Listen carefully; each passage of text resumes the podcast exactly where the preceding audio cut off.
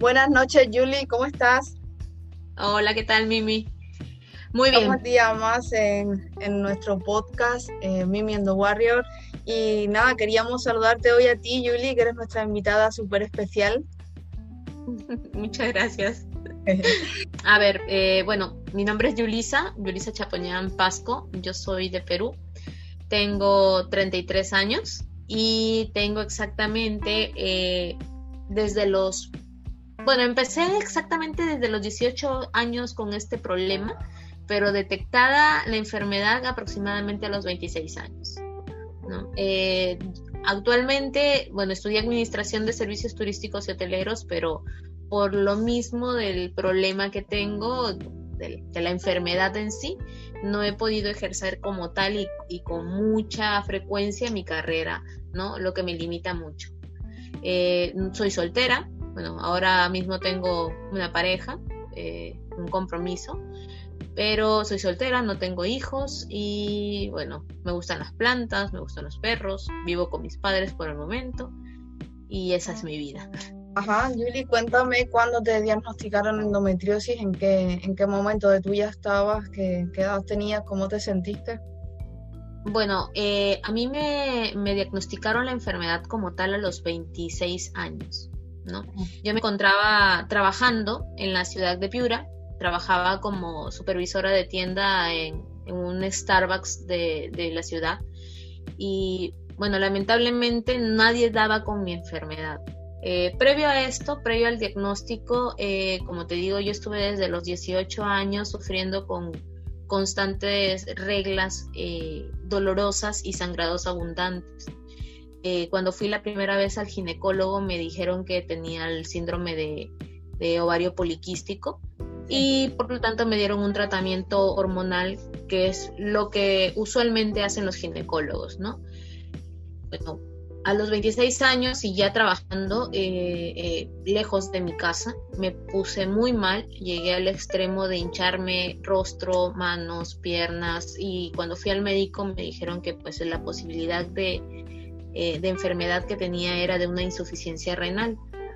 Eh, me, me transfirieron nuevamente a mi ciudad de origen, que es Lambayeque, ¿no? que es como a tres horas de la ciudad donde yo trabajaba, eh, con un descanso médico de un mes. llevé un tratamiento para mi tema de mi riñón y seguí nuevamente con los dolores, las inflamaciones, las llegadas a emergencia de las clínicas, de los hospitales y no daban nada, no daban con nada. Lo último que hicieron fue llevarme a un gastroenterólogo que me hizo un examen de una endoscopía, porque aparentemente lo que yo tenía el problema era pues gástrico, ¿no? Cuando hicieron la, la, la prueba esta, el examen, eh, se limpió y no encontraron nada. A los cinco días aproximadamente de eso, nuevamente empecé con la inflamación. Lo raro era que siempre me hacían ecografías y nunca aparecía absolutamente nada, ¿no? Nada, nada. Por más que hacían intravaginales, pélvicas, nada. Eh, como te digo, a los cinco días de eso me hicieron nuevamente un chequeo, pero ya esta vez pasé por un ginecólogo y el ginecólogo eh, al hacerme el tacto fue el momento más doloroso de mi vida. ¿no? Yo llevaba un vientre aproximadamente de, de, una embarazada de cinco meses, así de abultado, yo estaba súper delgada, bajé mucho de peso. Sí. Y cuando me hicieron el examen, el médico pues, me, dijo, me dio medicamento para poder desinflamarme y también medicamento para evitar cualquier infección, ¿no? Porque aparentemente también había un tema de, peritonitis por la inflamación tan grande que tenía. Y a los cinco días de esta, de, de, llevar esta medica, esta, este medicamento, este tratamiento, eh, disculpa los perritos, son mis bebés que están que ladran por ahí. Entonces, eh, después de llevar estos días de tratamiento mm, de antiinflamatorios y, medicamentos para la infección, que fueron aproximadamente unos siete días, poco, sí, aproximadamente de cinco a siete días que me dieron, supuestamente ya con los antiinflamatorios iba a, iba a ceder la inflamación vaginal, ¿no? Y podían hacerme ya eh, la ecografía intravaginal, Ajá, Entonces, eh, la verdad es que para mí fue la ecografía más dolorosa. Siempre ha sido doloroso, pero esa fue la más dolorosa. Bueno, entonces eh, el doctor dijo que era necesario que llevaran los, exámenes de la ecografía eh, con urgencia, ¿no? Sí. Bueno, lo fuimos a recoger, nos dieron los resultados. Mi mamá, que es una persona que le gusta mucho a leer de medicina, leyó los resultados y me dijo que bueno, era un quiste como de 8 milímetros, ¿no? Veo milímetros, leyó milímetros y era como que el tamaño de una uñita, dijo, no, pero igual se tenía que operar. Cuando llegamos al ginecólogo, el ginecólogo me, me leyó los resultados y no eran 8 milímetros, eran de 8 a 11 centímetros de diámetro, la tumoración que yo tenía, que era súper grande. Ajá y dijo que por urgencia debían hacerme una resonancia magnética o una tomografía del lado pélvico, ¿no? Para eh, descubrir exactamente si era eh, uno solo o varios, ¿no? Y poder descartar también, eh, se habló de cáncer, ¿no? Tú sabes que nuestra enfermedad es conocida como el cáncer blanco. Sí, es así. ¿no? Lamentablemente no le toman la importancia porque obviamente el cáncer como tal daña el resto de, de, órganos y, y, causan la muerte, pero en nuestro caso, eh, la endometriosis, que es un cáncer blanco y que va agarrando ciertos órganos y ciertas partes de nuestro cuerpo que también las daña, pero no llegan a la muerte, pero sí las llegan a, a dañar y eso poco a poco va produciendo un daño más grande, más grande, más grande y terminamos muriendo de eso. Ajá, es, lo que tú me estabas comentando, no llega a la muerte en el, en el momento, no actúa como un cáncer que ahí, eh, digamos, va arrasando con lo que con lo que encuentra a su paso y es una muerte, digamos, temprana, ¿no? Es como en algunos cánceres que dicen, bueno, eh, son seis meses lo que te queda, tal cual, exacto, sí, esa es la diferencia que hay. No nos dicen el tiempo, no nos dicen eh, son seis meses, no nos dicen es un año, pero tampoco te dicen te vas a ir deteriorando el riñón y te lo vamos a estirpar, te va a ir deteriorando el útero y te lo vamos a estirpar, te vamos a... y así con todo, el colon, la vejiga, eh, con todo, porque es todo, porque en tu caso, si no me equivoco, y corrígeme, eh, la endometriosis llegó a la nariz, entonces... Si eso no es una caso, que se disemina, dime tú qué es. Sí, exacto. O sea, le han quitado esa importancia, le han quitado esa, e, e, ese, em, ese daño que realmente causa. En mi caso, sí, como, como te lo he comentado, eh, ha llegado incluso a la nariz, también ha llegado a, los intestinos, al recto.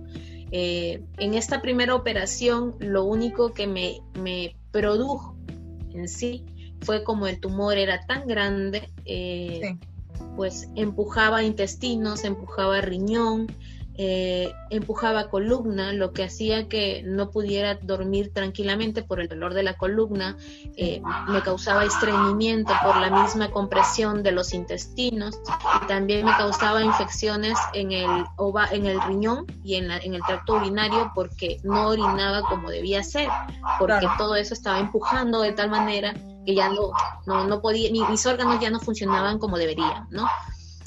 Eh, me operaron en la tomografía, cuando me hicieron la tomografía, aparentemente era uno solo, pero en la tomografía salieron siete tumoraciones, siete endometriomas como tal, ¿no?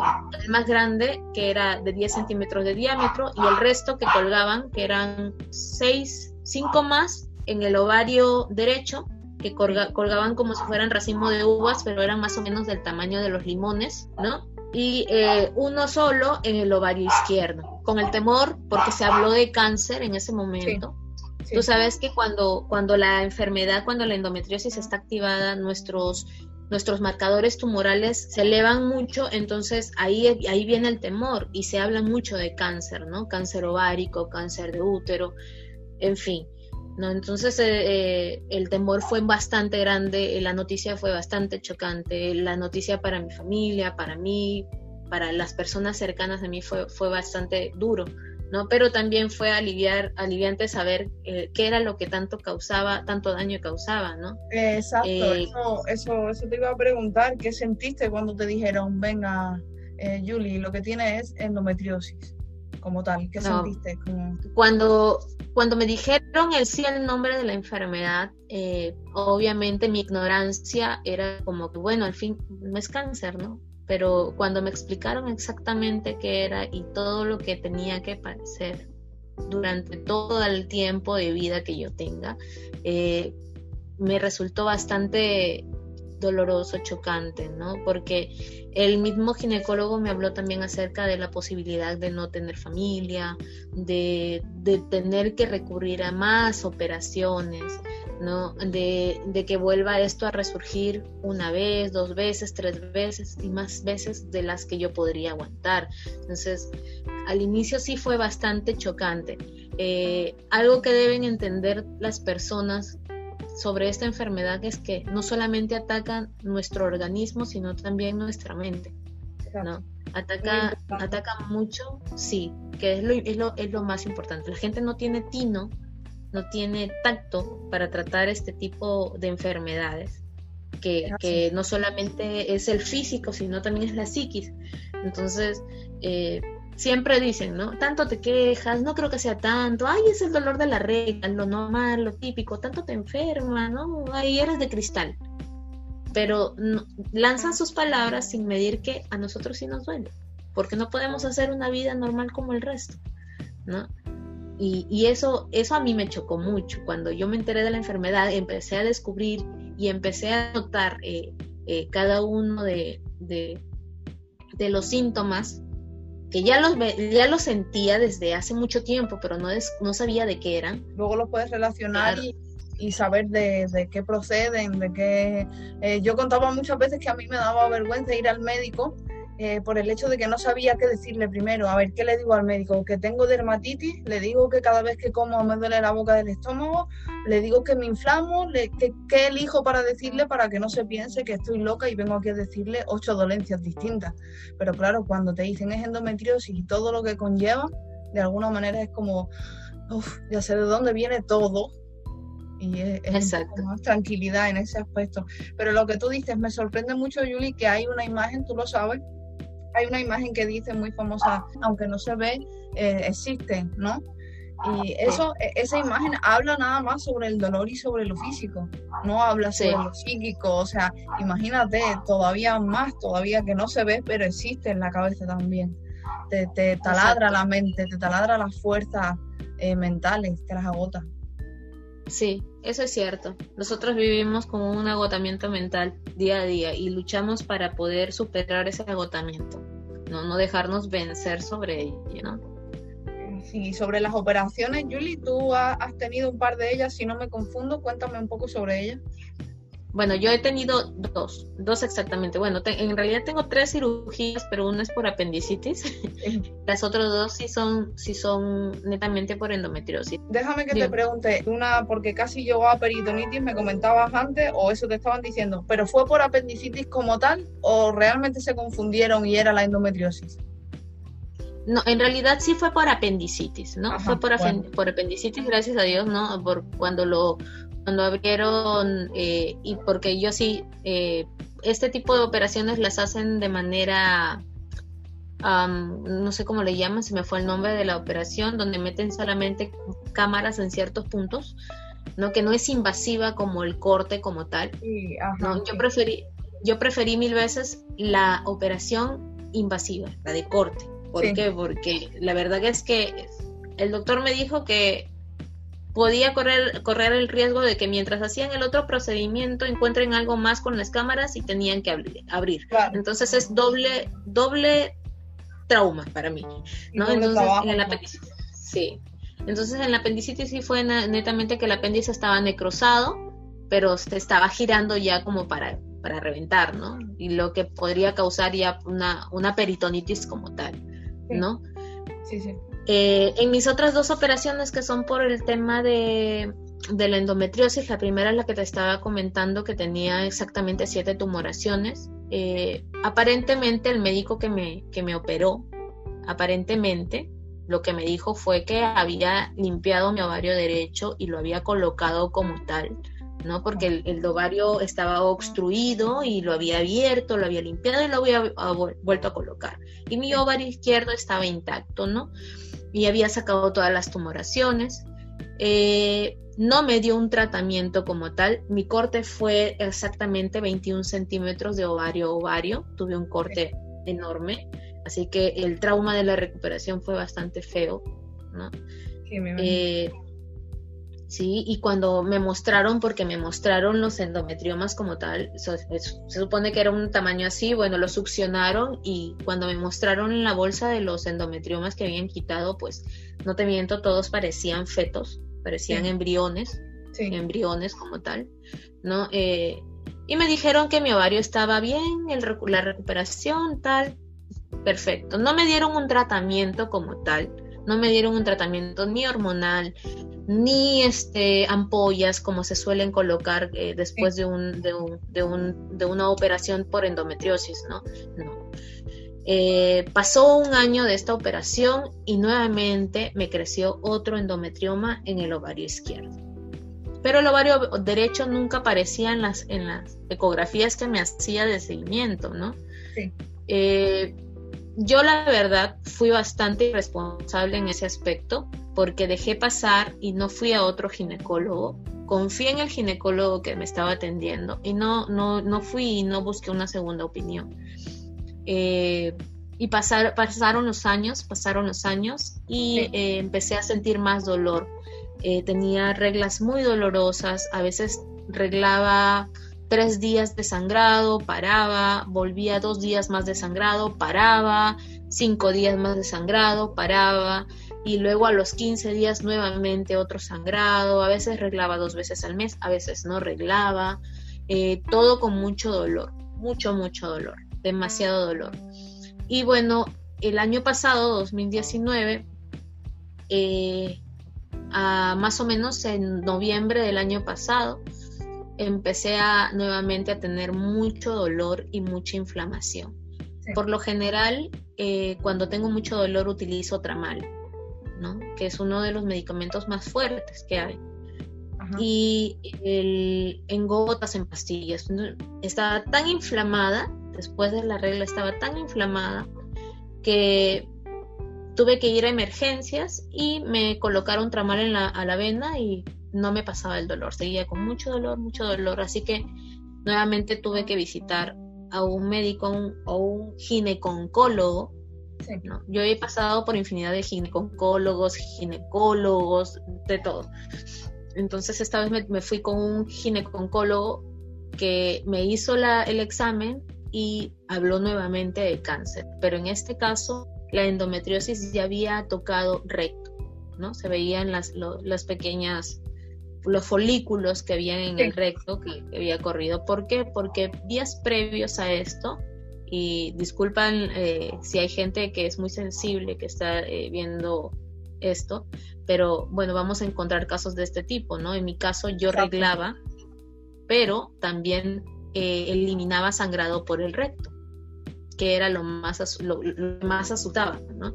Pero está bien que lo, perdona que te interrumpa, Yuli, está bien que lo toques porque yo, por ejemplo, en lo, sobre todo en los grupos de Facebook, eh, he visto a varias mujeres que hablan de este, de este caso y tremendamente asustadas, obviamente, porque no saben por qué es porque no saben bien de endometriosis, porque no saben que como tu caso eh, te puede tocar el resto y, también eh, eliminar eh, la sangre por ahí. Entonces es bueno, es bueno que, toques ese, ese caso y que otras mujeres puedan escuchar y se sientan identificadas y a la vez un poco más tranquilas entre comillas, tranquilas, sabiendo que no es nada más, sino que sigue siendo lo mismo, ¿me entiendes?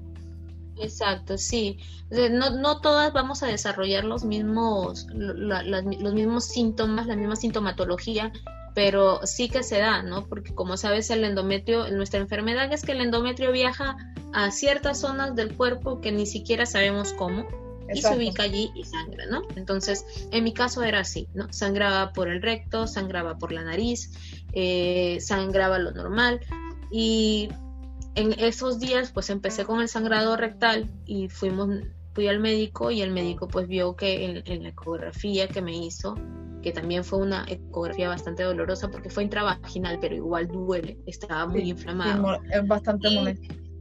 Sí, y él encontró el endometrioma en el ovario izquierdo esta vez y no encontró nada en mi ovario derecho. Él me dijo que de repente pues por la operación se había retraído y estaba muy pequeñito. Me habló de cáncer también, que podría haberse extendido hasta esa zona de intestinos y recto, ¿no? porque el dolor era ya insoportable. Eh, me operaron a las semanas, dos semanas si no me equivoco, y bueno, estoy agradecida bastante con, el médico que, me atendió en, ese momento, que fue el médico que me operó y que me explicó más acerca de la enfermedad, de los procedimientos. Yo fui directamente a, su consultorio y le dije, quíteme todo, o sea, no quiero, no quiero tener útero, no quiero varios, quíteme todo lo que sea necesario, quitarme para, para yo poder tener una vida normal. Y él me explicó que me explicó que pues lamentablemente por el tema de mi edad eh, no podía hacerme una esterectomía como tal, ni tampoco eh, podía quitarme eh, la posibilidad de también tener un hijo, aunque sea con un tratamiento. Entonces me dijo que lo más recomendable era operarme, ¿no? Entrar, operar, ver exactamente cómo estaba todo y de acuerdo a eso seguir un tratamiento si yo quisiera concebir un hijo, pues llevarlo. Y también llevar un tratamiento para controlar el dolor, controlar el crecimiento del endometrio, de la endometriosis y tal. Y también para poder revisar intestinos y ver si exactamente era lo, de, lo que había dicho el anterior doctor. Pues entré a sala de operación el año pasado, en noviembre, y en la, en la, operación descubrieron que el médico que me hizo la primera operación no fue que me había reconstruido, me había limpiado el ovario derecho, me lo había arreglado y me lo había puesto bonito, no. Había quitado mi ovario derecho sin mi autorización, eh, supongo que para un trabajo más rápido. Eh, así que solamente, no sé, perdí mi ovario. ¿No? Yo ya no cuento con un ovario, tengo mi ovario izquierdo, que era el ovario que estaba en esos momentos causándome más problemas. Tenía infinidad de adherencias, los intestinos los tenía pegados, tal cual, era un bulto así. Los tuvo que limpiar todos y eh, me quitó el endometrioma del ovario izquierdo y bueno, también descubrió que mi ovario estaba bastante envejecido. Eh, lamentablemente, como te digo, la enfermedad corre a otros, a otros órganos, corre a otras zonas del cuerpo que las va dañando gradualmente, ¿no? Gradualmente, ¿no? Eh, finalizada esa operación, pasé mi recuperación, también el corte era de ovario a ovario, ¿no? Fue en la misma zona y así que mm, esta vez fue menos traumático el corte, por así decirlo, porque ya había pasado la otra experiencia y bueno, mi recuperación fue bastante rápida, eh, de cierta manera. Y eh, me dieron tratamiento hormonal con pastillas anticonceptivas que eh, están indicadas para el tratamiento en endometriosis. Seis meses, se llama Lorelina, si no me equivoco, porque la verdad soy mala para los nombres. y bueno, yo ya terminé mi tratamiento, ya estoy en el, en el octavo mes desde mi operación y ya dos meses sin esta ampolla. Eh, los primeros seis meses, siete meses no he arreglado para nada. Este mes he arreglado y ha sido el mes más traumático de mi vida. He tenido una semana exacta de sangrado abundante y días más, porque ya van a ser dos semanas con cólicos, con dolores, con... ¿Me cuentas que ya no estás con anticonceptivo? No, ya no estoy con los anticonceptivos. Bueno, con el tema de la pandemia, porque aquí ha sido una, una cuarentena aproximadamente de tres meses, ha sido bastante complicado conseguir medicamentos. Y también, bueno, había dejado de la ampolla solamente es por seis meses, así que el efecto de dejar ese, ese medicamento ha causado muchos muchas sintomatologías en mí que no pensé, pues subí de peso, el acné, la ansiedad, el, malestar, el dolor del cuerpo volvió volvió los dolores abdominales, los dolores en la ovulación que son totalmente terribles. Siento como que se me están cayendo los ovarios por pedazos, lo que es la verdad. Como que van a explotar, ¿verdad? Sientes como que va a explotar algo dentro de ti. Sí, sí, sí, sí, es como que se infla y está, no sé si se agarra con uñitas y jala, no sé. E, e, es feo, es feo, es feo. Para Pero déjame que te diga algo. Eh, me comentas que, que, te, que te me comentas en la primera operación como me sacaron el primer ovario sin mi permiso. Pero ya no solo eso, no obstante, perdona que vuelva a eso, pero se me quedó ahí. Eh, ya es el simple hecho de, bueno, vale, eh, te tienen, digamos, tú entras a una operación, aunque no hayas dado orden o aunque no hayas dado permiso para retirarte un ovario, eh, puedes llegar a entender si te lo explican después que tu ovario estaba dañado, que no se iba a salvar y que, bueno, era mejor estirparlo, ¿no?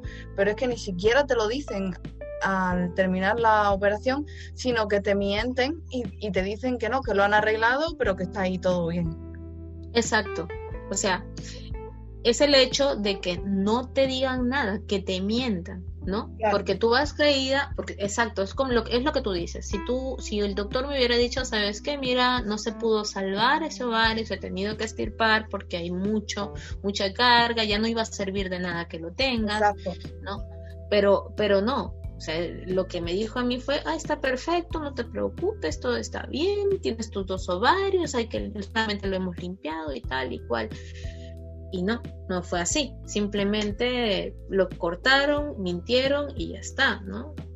Es una locura, es una locura porque te iba a preguntar eh, que si eh, lo, próximo que te iba a preguntar es que si eh, tú sabes, si tú tienes en cuenta que tu tratamiento, digamos, tú me has dicho que has pasado por un montón de ginecólogos y demás, pero tú crees que de verdad tienes el soporte que mereces respecto a la endometriosis, o sea, que tú tienes ginecólogo, psicólogo, eh, ¿qué te digo? Endocrino, todo lo que, lo que tiene relación con endometriosis.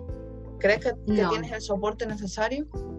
No, no, no, no, no. Aquí en realidad aquí el, el sector salud eh, los médicos lamentablemente no tienen los conocimientos exactos de lo que es la enfermedad y cómo tratarla. Son muy pocos y por ser muy pocos también son muy costosos, ¿no? Entonces lo que hace es que, bueno, vivamos en la ignorancia y que los mismos médicos, que lamentablemente son ignorantes de esa enfermedad, eh, tengan a las pacientes que tienen esta enfermedad a la deriva, a la deriva. Porque ninguno, ninguno te dice, mira, ¿sabes qué? Eh, tienes endometriosis, pero tú tienes que seguir un tratamiento con el, con el endocrinólogo, tienes que llevar un tratamiento eh, con un psicólogo para que te pueda ayudar a, llevar el, tema del dolor, de, la, de la falta de, conocimiento de, tu círculo social de esta enfermedad, ¿no? O con un, este, no sé, un neurólogo, porque también, no sé, no sé si me equivoco, pero yo al menos sufro de, insomnio. Sufro de insomnio, de migrañas, sufro, se me cae el pelo, ¿no? Es, el acné, también tengo que ir a, un, dermatólogo. Eh, una de las cosas que también causó la endometriosis, eh, no se sabe exactamente si va a la par o va o es este un problema separado. Yo tengo eh, prolactinomas en el cerebro eh, lo que me causa falsos embarazos. Y a mí mis pechos se llenan de leche, tengo náuseas, tengo mareos, tengo un sinfín de cosas, entonces eh, tengo que ir al endocrinólogo y al neurólogo a la par. ¿no? O sea, y ahora, después de mi operación, mis intestinos quedaron dañados, tengo un problema, eh, lo mismo que sangraba rectalmente, me quedó ese problema, así que tengo que ir a un gastroenterólogo. Entonces son muchas cosas, ¿no? no y, y, no, no, no, no siento tener el soporte de todos, de, los médicos en, en, una, en un concepto igual sobre la enfermedad, ¿no? sí, bueno, y que si lo tienes es porque lo pagas tú de tu bolsillo, ¿no? Porque... Obviamente. No, pues aquí el, aquí en verdad con el tema de, del sector salud del, del, de los seguros sociales, pues olvídate, aquí si te enfermas, si hoy día pido una, una cita para, para el, no sé, para el ginecólogo, me la dan de aquí a dos años. No, te creo. y es horrible, ¿no? Yo, yo llevo esperando un año por una, una resonancia magnética para ver el, tema de mis prolactinomas cerebrales, ¿no? Porque tengo mucho dolor de cabeza, náuseas, vómitos, se me nubla la cabeza y un montón de cosas, entonces es esperar. Y, y muchas veces por esperar es que eh, se nos complica mucho esta enfermedad, causan más problemas en otros órganos, eh, por esperar, por esperar, por esperar. Sí, porque es así, ella no para ni frena en ningún momento, eso es así. ¿Y qué te iba a preguntar eh, referente al tema de la fertilidad? Eh, ¿Tú cómo lo llevas? ¿Eres mamá? ¿Quieres ser mamá? Cuéntame un poco. Bueno, no soy mamá. toda mi vida he, querido lograr tener una familia, tener hijos, ¿no? vivir la experiencia de, de, que el vientre te crezca, de los dolores, de los sí, la experiencia completa. ¿no? Eh, todo eso sería bonito, ¿no? Eh, al inicio sí me chocó mucho, me chocó mucho porque, bueno, pues no, uno quiere, pero muchas veces lo que quiere no se puede dar, ¿no? Cuando el médico me dijo que, eh, que iba a ser difícil, pasé por muchos embarazos psicológicos, también pasé por, por, por simulaciones del mismo cuerpo. Sí. Eh, pero bueno, no sé, no era posible. Ya en esta última operación, pues el médico me dijo que, iba a ser difícil, no imposible, pero sí difícil. Pero si mi ovario, porque mi ovario izquierdo está envejecido, si mi ovario no tiene la suficiente ovulación, iba a necesitar eh, una óvulo donante para poder yo tener un hijo, ¿no? Que era simplemente que me, alguien X me, me regale un óvulo y lo puede implantar en mi útero que, está sano, gracias a Dios. Sí. Pero, bueno, ¿qué te puedo decir? No, si está dentro de la posibilidad, si se da, si Dios, la Madre Tierra, la Pachamama, si todo se alinea. Sí, si todo se alinea, las chakras y todo lo demás, lo que, como, lo que quieran ver cada persona, ¿no? Yo soy, yo soy católica y tengo mi fe bien puesta, eso sí, y, creo que eh, si Dios así lo quiere, así será, seré madre, y si no, pues mira, yo sé que tengo todo el corazón bastante grande como para dar mi amor a otra, a otra persona que no, que no haya crecido dentro de mí, ¿no?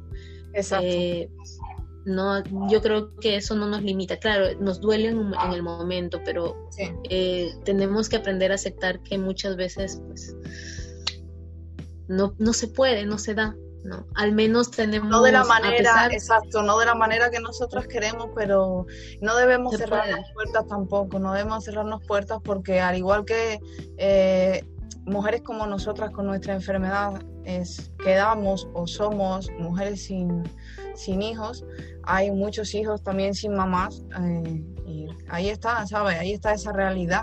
No, no tenemos que, ser tan egoístas, pienso. Exactamente, porque muchas, muchas, muchas nos hemos cerrado, y digo hemos porque yo también en algún momento lo he pensado, que si no sale de mí, si no tiene mi sangre, no es mío, pero no puede ser así. Claro, pero luego ves los de tu hermana, los de tu amiga, los de tu prima y lo sientes así casi, dices, ¿cómo no lo voy a querer? Aunque no haya crecido dentro de mí lo que tú dices. No, es, es, es tocante, pero bueno, tenemos que aprender a aceptar, asimilar, a superar todo eso, ¿no? Así como tenemos que aprender a vivir con nuestra enfermedad y darle cara de la, de la mejor manera, ¿no? aunque estemos con todo el dolor del mundo, aunque estemos con toda la pesadez. Eh, y no es un falso positivismo, ¿no? O sea, porque tampoco voy a hacer la gloria de la... De hay que ser positivos, ¿no? Está bien también ser negativos, pero aprender a esa de ser madre. A mí, bueno, como te digo, el doctor me dejó, no me quiso hacer la esterectomía para poder, si en caso yo quisiera y en caso se pudiera dar, concebir un hijo.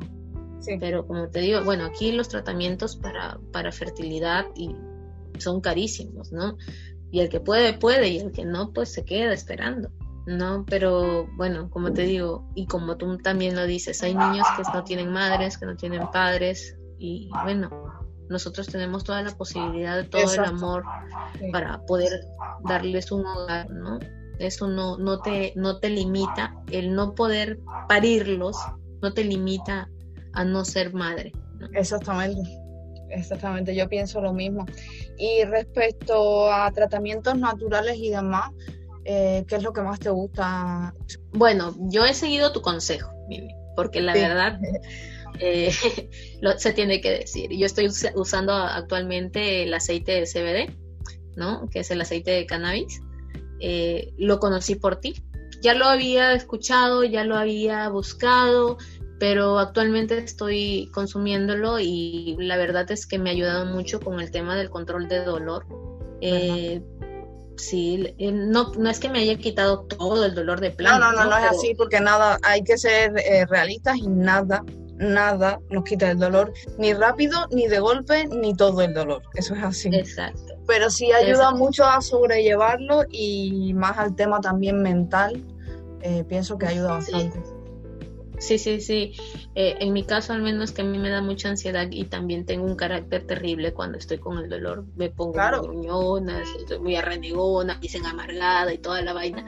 Pero es así, Yuli, ¿quién puede vivir feliz con dolor 24 horas? Yo creo que nadie puede. Es que eso es lo que no entienden. Eso es lo que no entienden, eso es lo que no entienden. Quieren que nosotros tengamos vitalidad, pero no, puede, no se puede ser así, porque era lo que decía al médico, hace como anécdota, ¿no? Fuimos al médico con mi mamá y, y, y au, me dolía, au, au. Y mi mamá entró y le dijo, todo le duele, todo le duele. Y el médico le dijo, bueno, pues señora, es que esa es la enfermedad. La enfermedad es dolor. Ellos, va, ellos viven con el dolor. Su umbral de dolor ya no es tan fuerte. Lamentablemente es así. Es como si nosotros viviéramos, eso es lo que le dijo el médico, es como si ellos vivieran con descargas eléctricas en su cuerpo. Constantemente, desde luego, como si fuera un pellizco todo el día, 24 horas, eso es inaguantable. Y nadie que no lo haya pasado al menos algunos días puede, puede saber lo que es, porque no, todo el mundo se enferma y todo el mundo es de una contractura, un E15 y, pasa un tiempo, pero pasa un tiempo y, ese, ese dolor, disculpa, se te ha olvidado, ¿me entiendes? A nosotros no nos da tiempo a que se nos olvide. Nosotros pasamos un día que a lo mejor no nos duele y pasamos rezando para que al día siguiente se parezca un poco pero no es así. Lo raro en nosotros es un día sin dolor. Eso es lo verdaderamente raro. Sí, sí, sí, sí. Eso es cierto. Mira que yo, eh, como anécdota, pues eh, lamentablemente en los trabajos no te entienden ni te creen, ¿no? Entonces, yo cuando, cuando estaba con la regla y me venía todo el dolor, pues me decían que yo me hacía, me hacía la enferma por no ir a trabajar, por no estar en el la oficina, por no hacer las cosas. Y ojo que a mí me felicitaban por mi desempeño laboral, tampoco es que era una mala trabajadora, pero lamentablemente pues mi cuerpo me traicionaba. Y bueno, no fue hasta que me desmayé en el trabajo, me desmayé, me descompensé, que no, no creían exactamente porque porque decían, no, pues es la regla, tómate una Ponstan, tómate una pastilla, tómate un tecito de orégano y, las mil eh, cositas que te, quieren dar de consejo. A, mí, a mí sinceramente me agobia cuando me quieren dar un consejo una persona que no tiene mi enfermedad. Desde luego. No, porque es como, como es que, ¿por qué no te tomas una Ponstan o un tecito de orégano? Eso te pasa. O sea, pues, tú crees que yo no he probado. O sea, si es posible, si me, si me han dicho que coma tierra para que se me vaya el dolor, también la he comido. Y no llegamos a ese punto, es verdad que sí. Entonces es, tedioso, ¿no? Entonces en el, en el trabajo sí tuve, me, desmayé, me descompensé, tuvieron que llevarme de emergencia al hospital y recién ahí entraron a, a creerme, ¿no? Incluso tuve una hemorragia, ¿no? Porque no me creían para nada. y, y, eso es lo más doloroso y eso es lo que ataca nuestra mente en realidad. La falta de comprensión por parte de la gente. Y es por la falta de, comunicación, por la falta de información que hay acerca de nuestra enfermedad como tal. Eh, lo que te decía, eh, un día cualquiera estaba en el trabajo y con 39 de fiebre y de decírselo a mi jefe, oye, me encuentro mal, eh, como yo era la única camarera, no me podía ir para casa, eh, pero tampoco nadie me ayudaba. Eh, yo pienso que muchas veces es la falta de humanidad, Julie, la falta de empatía y la falta de humanidad. De verdad que no, puedes, no podemos ser así, no podemos ser así solo porque nosotros no sintamos ese dolor o no tengamos esa enfermedad. Es muy raro que haya que hayan personas que, que, puedan congeniar o entender lo que nosotros estamos pasando, ¿no? Pero en realidad la falta de, empatía se ve día a día con todos los casos, con todas las personas, eh, con todas las situaciones, hasta con los animalitos que no tienen la culpa de nada, la falta de empatía es tremenda. Pero nosotros también somos, eh, sobre todo tú, porque en realidad te agradezco mucho, Mimi, por el hecho de, ser una de las voceras de esta enfermedad, de, estas, de esta condición que vivimos día a día y que puedas hacer de conocimiento a, personas eh, de alrededor eh, nuestro sentir, ¿no? nuestro sentir y, cómo nos pueden ayudar, ¿no? Y, ayudarnos no es que nos digan, ay, qué lindas, no, no, es informarse. Claro. La, ayuda, la ayuda que nosotros buscamos es netamente que se informen, que conozcan y que puedan prevenir eh, a, las mujeres que tienen alrededor de ellos a que tengan que hacerse un chequeo médico para que puedan eh, evitar este tipo de, situaciones que avancen. Mi endometriosis es una endometriosis agresiva, avanzada agresiva. No, yo no puedo estar mucho tiempo sin, sin los dolores, sin los endometriomas, ¿no? En muy poco tiempo creció muy rápido mi, mi endometrioma y ya voy dos operaciones y el médico me dijo que pues posiblemente van a hacer falta muchas más operaciones y aunque me extirpen los ovarios, la enfermedad ya corrió por otros órganos, ¿no? Entonces ya el daño ha sido causado.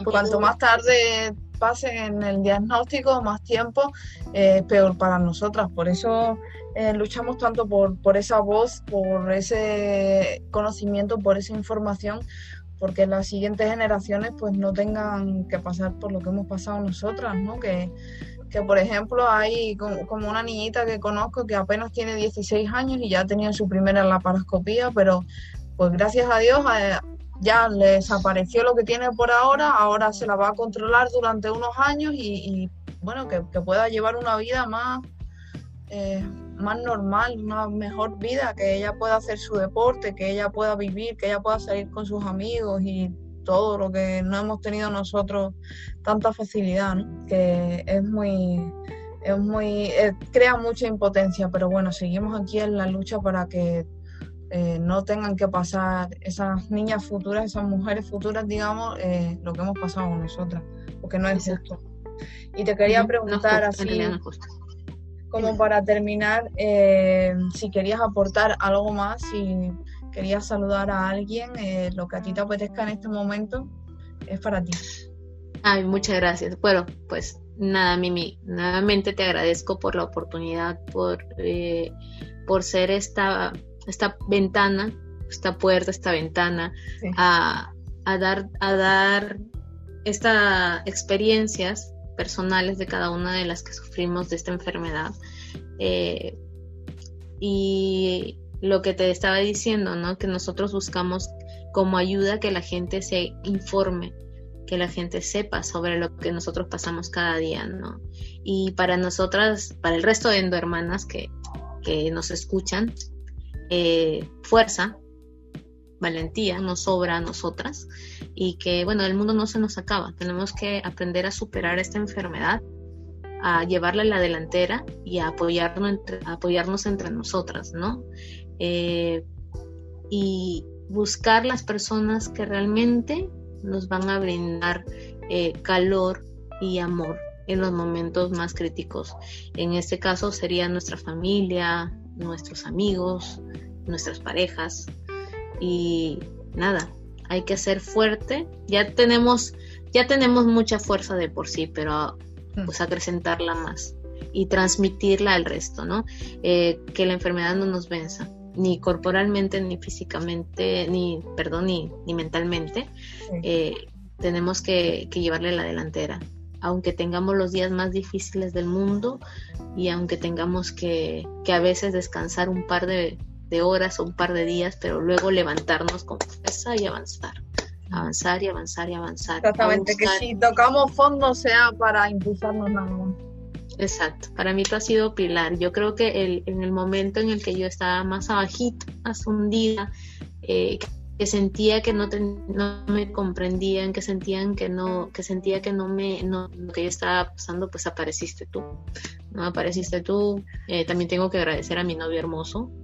Mi, novio es una de las, de las pocas personas que ha sabido no, sé, es, tú, lo, tú lo ves, ¿no? Sí, y apoya todo nuestro movimiento, está ahí interesante, es me, bueno. me saca así de lo más abajo que estoy, así me... Sí.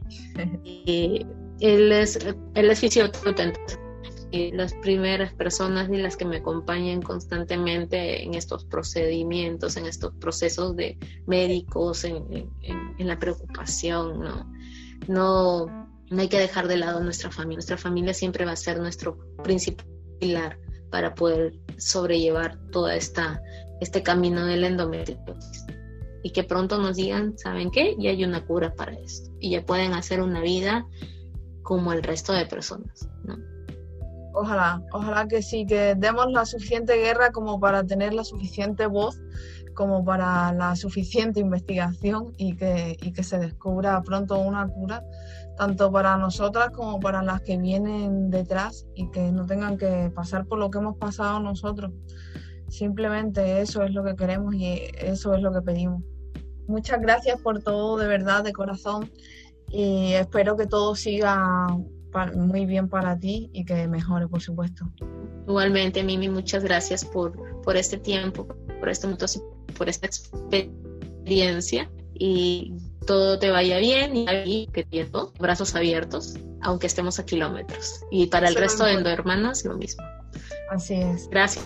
Gracias por mí, por el tiempo que, que me da siempre, por entenderme. Y te vuelvo a decir, ¿no? Es, es, es, tú sabes que el cariño es mutuo. Quizás no nos hemos abrazado, no nos hemos visto en persona, pero ya habrá oportunidad, yo sé que sí. Claro que sí. Y sabes que cuentas conmigo para todo. Estoy muy orgullosa de ti